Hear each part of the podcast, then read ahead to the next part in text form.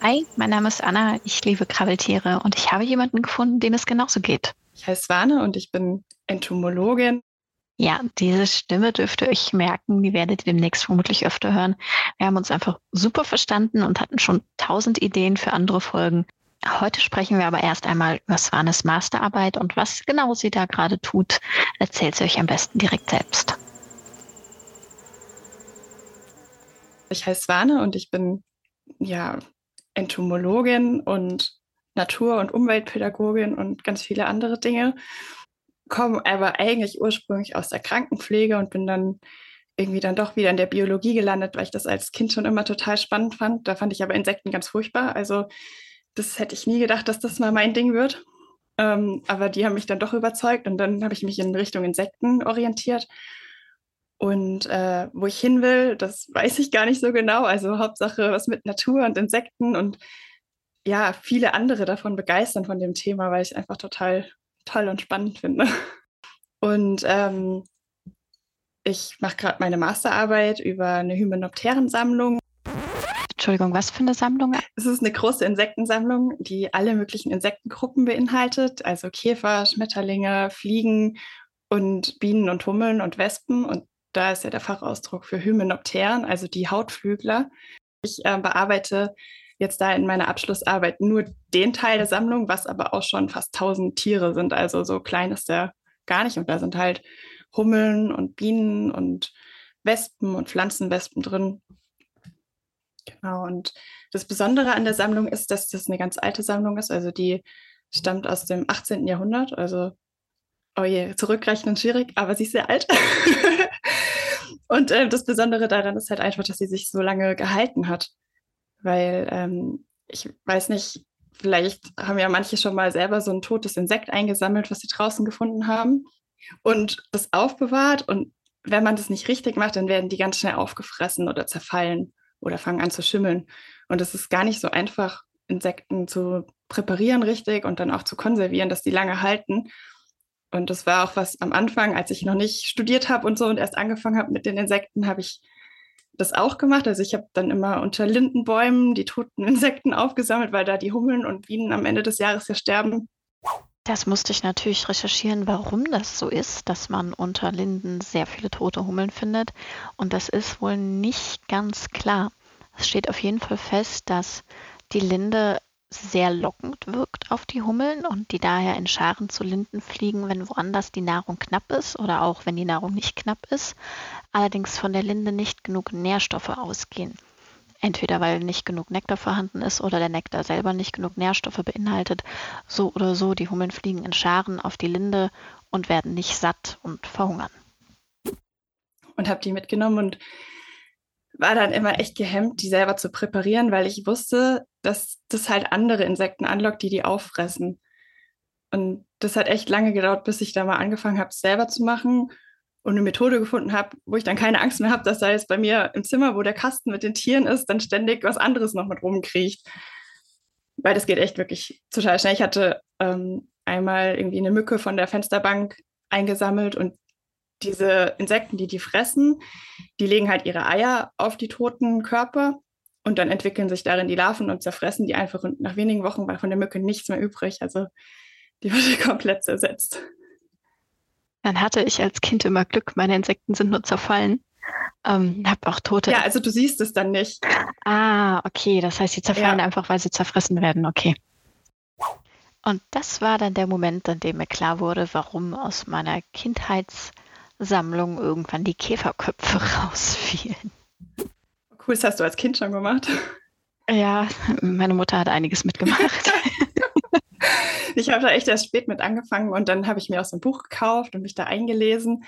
Und ähm, ja, dann habe ich ein Praktikum im Museum gemacht, da wo ich jetzt auch die Abschlussarbeit schreibe. Und da habe ich das dann halt erst so gelernt, ähm, weil ich den Präparatoren da auch zugeschaut habe und von den richtigen Experten mal gehört habe, wie sie damit umgehen. Und eben auch, wie wie man früher so Sammlungen konserviert hat, dass sie bis heute halten. Wie hat man das gemacht? Ja, also eigentlich so wie alles Mögliche, was Menschen irgendwie versucht haben, haltbar zu machen. Man hat da diverse Dinge draufgekippt, draufgegeben und geguckt, was passiert. Und meistens war das nicht besonders gesundheitsfreundlich für den Menschen, der das gemacht hat.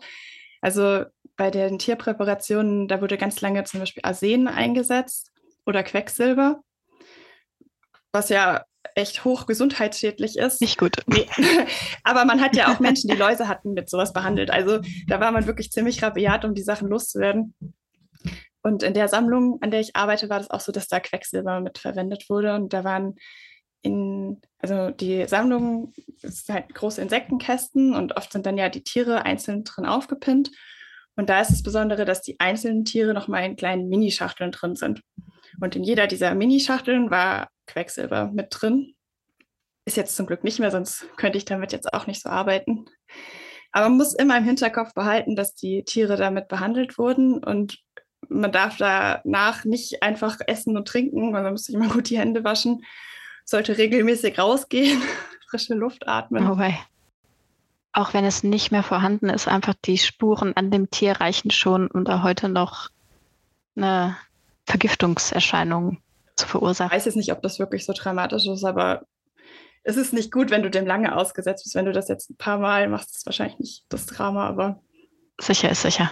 Genau.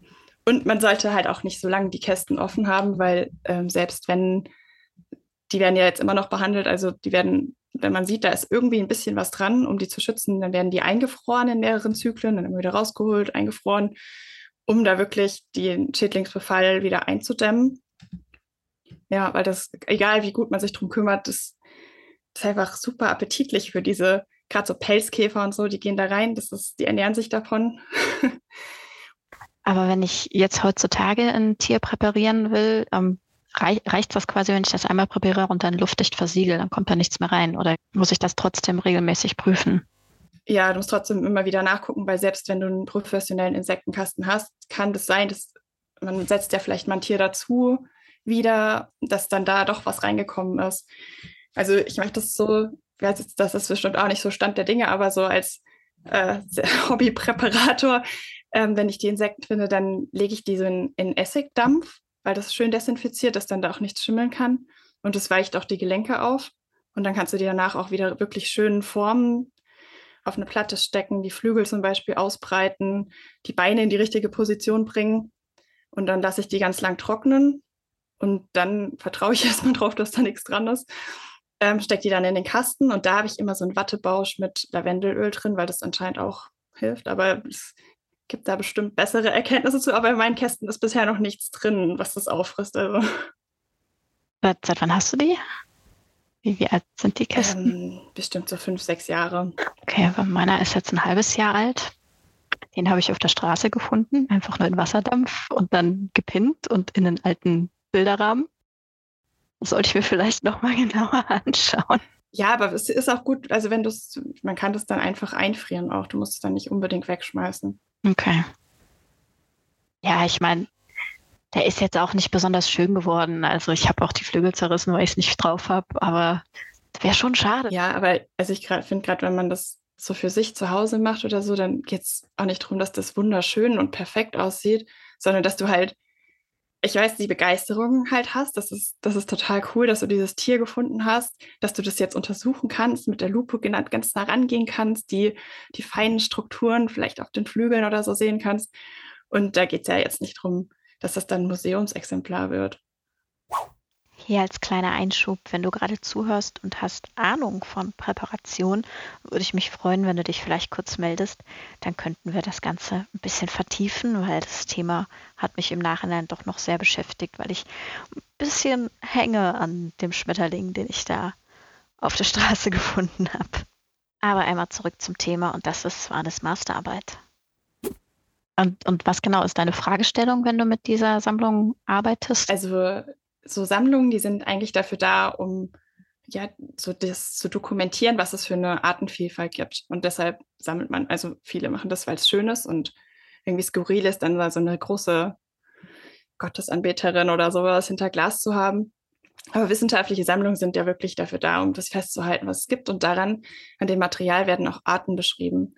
Also wenn ich jetzt zum Beispiel die Erdhummel, die man ja so ganz gut erkennen kann, aber es gibt auch ähnliche Arten. Und wenn ich aber genau wissen möchte, ist das jetzt eine Erdhummel, dann brauche ich ja ein Ursprungsexemplar, in dem die Art mal festgelegt wurde.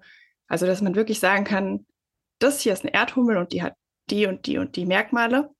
Und das sind dann sogenannte Typenexemplare oder Typusexemplare und die müssen ja in der Sammlung aufbewahrt werden. Und dann wird es auch dokumentiert, wo das ist. Und wenn jemand dann die Erdhummel untersuchen möchte, dann kann er halt dieses Typusexemplar verwenden und theoretisch abgleichen, ob er jetzt auch das gleiche Tier vor sich hat. Und die sind halt wirklich wissenschaftlich von hohem, hohem Wert und ähm, es gibt so viele verschiedene Arten und dafür, für jedes muss es eigentlich ein Typusexemplar geben. Und sind auch verschiedene Arten, ob das jetzt wirklich ein, ein Tier ist, was irgendwo in der Sammlung ist, oder nur eine schriftliche Beschreibung davon oder nur ein Bild. Ähm, gibt es dann verschiedene Typen, auf die man sich beziehen kann. Und ich suche jetzt in dieser Sammlung eben nach Typenexemplaren von einem ähm, Bienenkundler, Insektenforscher, der heißt Johann Ludwig Christ.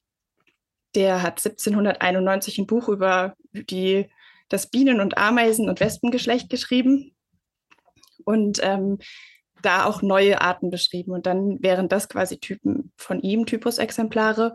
Und es gibt Hinweise darauf, dass die sich in dieser Sammlung befinden, an der ich da gerade arbeite. Und ist natürlich ein bisschen schwierig, weil das sehr, sehr lange her ist und man damals noch nicht so genau dokumentiert hat. Also heute in der Sammlung sind die Typusexemplare wirklich, da ist ein roter Zettel dran, da steht drauf Typenmaterial und das kann man raussuchen. Und da ist es halt so, dass die meisten Tiere haben nicht mal ein Etikett, also da steht nicht mal dran, was das ist. Aber wenn die gar nicht beschrieben sind, sind da von, von jeder Spezies nur ein Exemplar oder hast du nachher drei Erdhummeln vor der Nase und weißt nicht, was davon das Typenmaterial ist? Das kann im schlimmsten Fall so sein. Ähm, also ich habe jetzt ich bin noch nicht alles durchgegangen. Ich habe ja gerade erst angefangen und habe jetzt aber schon so zehn bis zwölf Kandidaten. Und bei den meisten ist es so, dass da zum Glück auch nur ein oder zwei Tiere vorhanden sind. Und dann kann man immer nachschauen, hat er das weibliche oder das männliche Tier beschrieben. Das kann man eingrenzen. Dann ist es, wenn man ganz viel Glück hat, ist es so, dass auf seiner Zeichnung irgendwie ein Merkmal ist, was dieses Tier auch hat. Dann kann man es versuchen, so einzugrenzen, aber es ist halt sehr hypothetisch, weil es gibt es ist so lange her, es gibt keinen, der wirklich sagen kann, das war da, es gibt keine richtige Dokumentation. Aber vielleicht finde ich noch was, wenn ich mich richtig in die Literatur eingearbeitet habe. Also ich hoffe drauf, dass, dass das dann irgendwie, dass da was, natürlich hoffe ich, dass da was Großartiges rauskommt. Und du willst dann einfach schauen, ähm, dass die da sind, um die wieder zu katalogisieren? Oder was machst du dann mit denen, wenn du die gefunden hast? Wenn ich das finde, dann ist es einfach gut für andere Wissenschaftler, die damit arbeiten wollen. Sie hatten jetzt auch schon ähm, zwei, äh, zwei Tiere gefunden von einer Art, die jemand von einer anderen Universität ähm, für weitere Untersuchungen haben wollte. Der wollte halt gucken, ist das wirklich eine Art, die da existiert oder ist das eigentlich Subspezies, also Unterarten oder gibt es da zwei Arten? Und der konnte sich dann die Tiere ausleihen und daran genetische Untersuchungen machen. Und dadurch, dass man davon ausgehen kann, dass es quasi das Ursprungstier ist, kann man dann sagen, ja, damit kann man halt taxonomisch arbeiten. Taxonomie, das ist das Ordnen und systematische Erfassen von Lebewesen, sprich das Einordnen in Arten und das Ordnen der Arten in Verwandtschaftsverhältnissen zueinander. Und ich hoffe halt, wenn ich da so ein bisschen dann den Grundstein lege, dass ich sage, da sind Typenexemplare drin, dass andere einfach damit weiterarbeiten können. Hast du in der Sammlung schon Tiere gefunden, die es heute nicht mehr gibt oder irgendwas, was dich besonders umgehauen hat?